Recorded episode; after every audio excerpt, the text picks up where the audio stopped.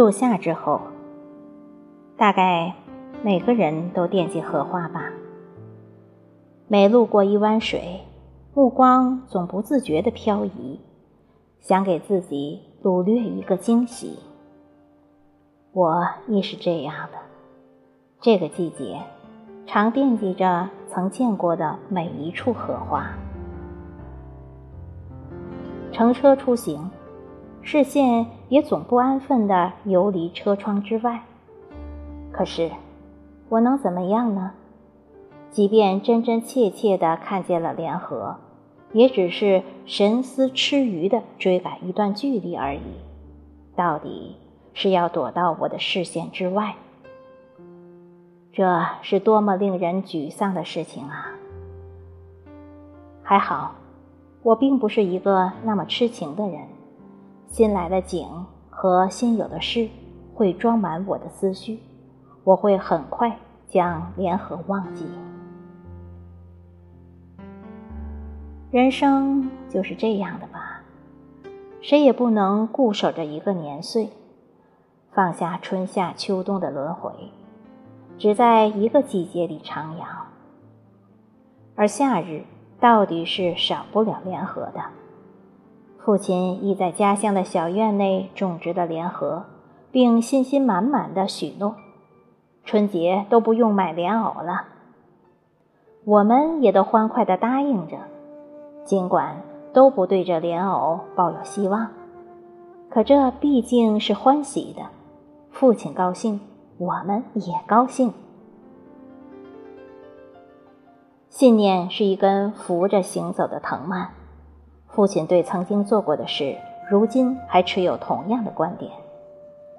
这是好的。人在旅途，总得有些东西陪伴，帮着我们记录流年。父亲的莲荷似乎长得很慢，但这没关系，他仿佛也早已习惯了这种不急不躁的等待。小院中映衬联合的，还有一些家常蔬菜，都是我们小时候吃过的，存留在记忆里的美味佳肴。可能父亲觉得我们一定会喜欢，或者。他再也想不出别的主意来，便用它们点缀了时光的留白。人活着，总得有些情趣的。父亲虽然一个人在家，小院儿也被打理的颇有几分韵味。不知谁给了父亲一株波斯菊，一朵梅色的小花，在风中摇曳生姿。甚是喜人。旧岁的太阳花又氤氲出一抹翠色，可是相比波斯菊，它实在太小了，小的几乎可以使人忽略。而莲荷到底是惹人牵挂的。上次回去，父亲指着新生的叶给我看：“是啊，小荷才露尖尖角。”不知父亲的小院内可会有蜻蜓？父亲说：“一柄叶，一瓜藕。”可我到底是怀疑的，但我并不刻意反驳，只是略皱眉头，表示自己的怀疑。经历过许多是非的人，心性都会变得旷达吧，不会再在眼前计较。给事情一定的时间和空间，拭目以待那个必然会来的结果。父亲恐怕要比我们焦灼一些。那莲藕真的会不负期待吗？就像我养的那几尾鱼儿，我对它们有过多的期待吗？它们是有灵性的，会将头埋在五彩石下。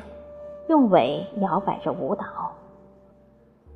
而这舞姿是喜人的，会使看的人暂时从俗世中抽身，忘了一切喧嚣和繁杂，窃得一谋一世的清欢。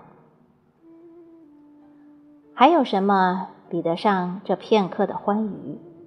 那么简静，那么风雅，又那么轻盈的可有可无。父亲种植莲荷也是这样的吗？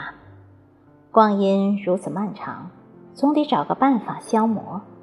季节此般浪漫，不枉自辜负才好。其实，春日我也在水中投放了莲子，尽管我整整耽误了它们一个冬日。可它们到底还是发芽了，长出了圆圆的翡翠似的叶，而我是一个多么粗心的人呐！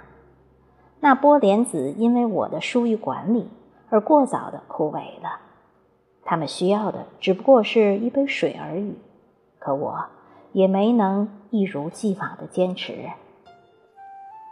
相信父亲是不会放弃他的联合的。他是那样亲近自然的一个人，有着坚定的信念和不服输的韧劲儿，没有什么可以使他放弃希望。即便那叶下没有莲藕，等一朵莲开，对父亲来说也是慰藉。